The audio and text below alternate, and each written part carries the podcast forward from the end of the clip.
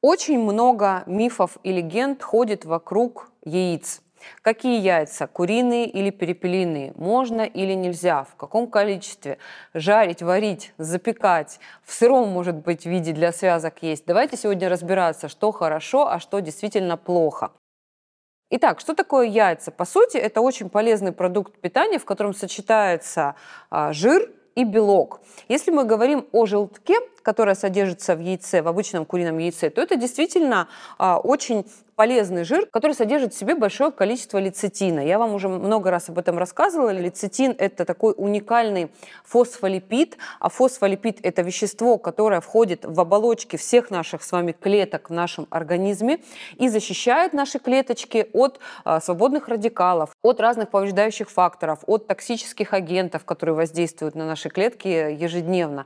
И лецитин, он действительно необходим а, в нашем организме, его должно быть много в нашем питании, он он очень важен для а, нормальной работы головного мозга, для вообще, в принципе, состояния нашей нервной системы, для памяти, для различных когнитивных функций. Так вот, яичный желток содержит очень много а, лецитина, и исключать категорически его из своего рациона это неправильно, если у вас, конечно, нет а, непереносимости или аллергии. А вот с другой стороны, есть такой миф, особенно он распространен у фитоняшек, у спортсменов, о том, что в яйцах много белка. Выбрасывайте желток, ешьте, значит, значит, э, белки яиц, и будет вам мышцы и здоровье, и сила. Но вы должны знать и понимать, что в одном курином, среднем курином яйце на самом деле не так уж и много белка. В одном яйце примерно 4-6 грамм животного белка. А если женщине э, среднего возраста, среднего телосложения и не с очень большой физической нагрузкой ежедневной нужно примерно 80-90 грамм белка в сутки, то ну, одно яйцо это по сути ничего. Да? Поэтому рассматривать яйцо как источник э, животного белка на ежедневной основе но это не очень, как бы, скажем так, грамотно. Ты, конечно, можешь э, съесть за раз 10 яиц и получишь там 30-40 грамм белка,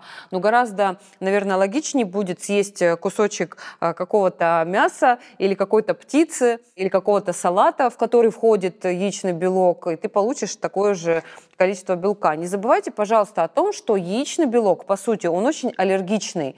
И если мы берем куриное яйцо, то здесь аллергия у людей чаще всего, у пациентов не чаще всего не на желток, потому что желток гипоаллергенный, а на, яичный белок. И а, в своих протоколах питания, когда ко мне пациенты приходят на прием с какими-то а, хроническими заболеваниями, кожными заболеваниями, аутоиммунными заболеваниями, я исключаю а, яйца из лечебных протоколов питания именно за счет их аллергенности и аллергичности. Но если у вас нет каких-то сложных аллергических заболеваний, непереносимости, вы не на лечебном протоколе, исключать яйца из своего рациона только потому, что вы слышали, что яйца равно холестерин, это, конечно, неграмотно. Потому что холестерин, да, имеет место быть, и избыток холестерина нам в рационе питания не нужен, но если мы начинаем обезжиривать свой рацион, если мы едим пищу богатую холестерином, наш организм воспринимает это как призыв к действию и начинает вырабатывать собственный холестерин, то есть внутренний.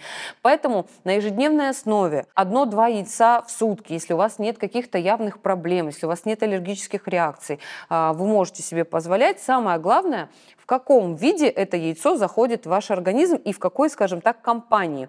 Если это жареное яйцо на масле, с беконом, с сосиской, с белым хлебом, и такие вы сидите сейчас, думаете, сейчас Наталья Александровна скажет, ешьте э, два таких яйца в день. Нет, это плохая компания для наших яиц, потому что э, тогда действительно это холестериновая бомба, тогда это поступает в наш организм, неправильно перерабатывается, начинает повышаться плохой холестерин, образуются холестериновые бляшки и так далее далее, и так далее. Об этом есть, кстати, видео на моем канале, очень интересно, обязательно его посмотрите. Кстати, дорогие друзья, в моем телеграм-канале я постоянно, каждый день делюсь с вами информацией, как сочетать продукты, а, что можно, что нельзя, и в какой компании, в какой коллаборации они должны заходить а, к нам с вами в организм. Кроме того, в своем телеграм-канале я еще очень часто публикую рецепты правильного питания, поэтому обязательно подписывайтесь а, на мой телеграм. Так вот, если яйца заходят в наш с вами организм в правильной компании, например, в сочетании с большим количеством клетчатки, с каким-нибудь салатом, то это вполне отлично, и э, на ежедневной основе одно-два яйца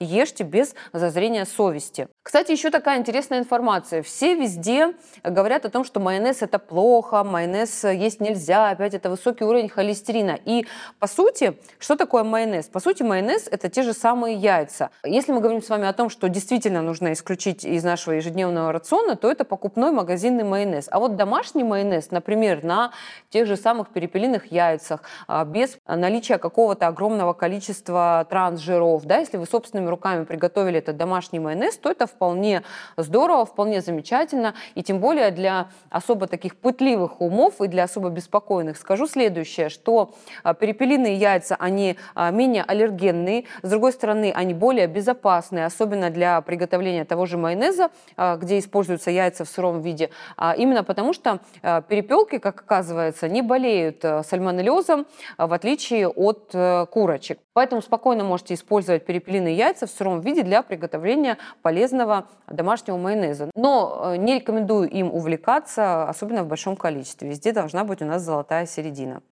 Наталья, а можно есть яйца на вечер и похудеть при помощи этого? А, да, э, яйца на ужин это вполне такой диетический э, вариант ужина. Опять же, если они зашли к нам в организм в правильной компании. Потому что для людей, которые худеют, я обычно всегда рекомендую исключать углеводы вечером, ну это логично.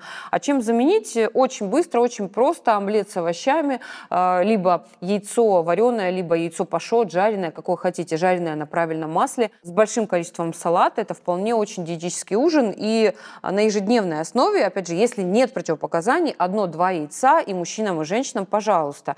Кстати, когда вы начинаете обезжиривать свой рацион для того, чтобы снизить э, холестерин, потому что доктор сказал, или потому что вы хотите похудеть, э, вы можете остаться не только без волос, э, кожи, ногтей, но еще и без либидо, потому что наша с вами либидо и половые гормоны, они синтезируются в нашем организме при э, участии того же самого холестерина. Поэтому обезжиривать рацион категорически не рекомендую.